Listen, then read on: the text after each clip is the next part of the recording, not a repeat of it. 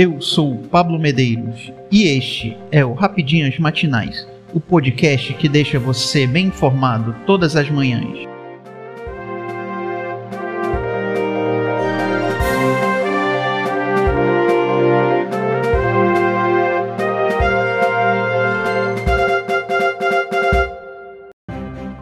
Hoje, 19 de maio de 2022. Vamos às principais notícias. TCU aprova a privatização da Eletrobras em vitória do governo Bolsonaro.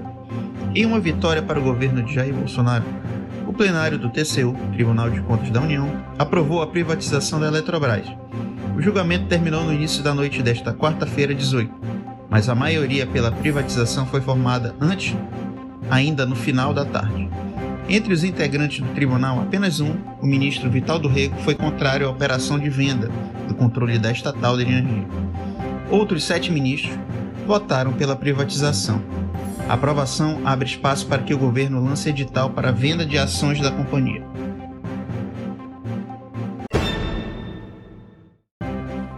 Câmara aprova texto base de projeto sobre educação domiciliar. A Câmara dos Deputados aprovou nesta quarta-feira, 18, o texto base do projeto de lei que regulamenta a prática de ensino domiciliar, homeschooling.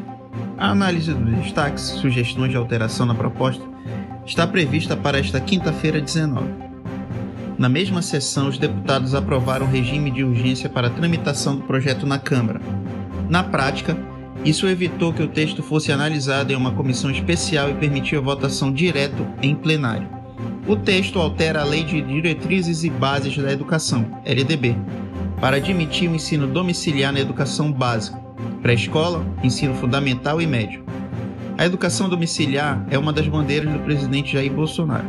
O tema estava entre as metas prioritárias para os 100 primeiros dias de governo, mas ainda não foi votado.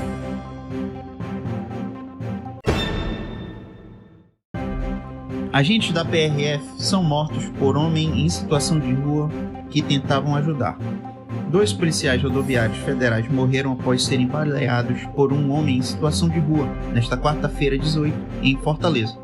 O caso foi registrado na BR-116, no bairro Cidade dos Funcionários, próximo ao viaduto da cidade. As vítimas foram identificadas como Márcio Hélio Almeida de Souza, 53 anos, Raimundo Bonifácio do Nascimento Filho, 43 anos, segundo informações da Secretaria de Administração Pública do Ceará. Eles trabalhavam na corporação há 15 e 17 anos, respectivamente. Ninguém acertou as seis dezenas do concurso 2482 da Mega Sena e prêmio vai para 53 milhões de reais. Ninguém acertou as seis dezenas do concurso 2482 da Mega Sena, realizada na noite desta quarta-feira, 18. O prêmio acumulou as dezenas sorteadas foram 01, 32, 35, 44, 45, 57. A Quina teve 52 apostas ganhadoras, cada uma receberá R$ 82.539,97.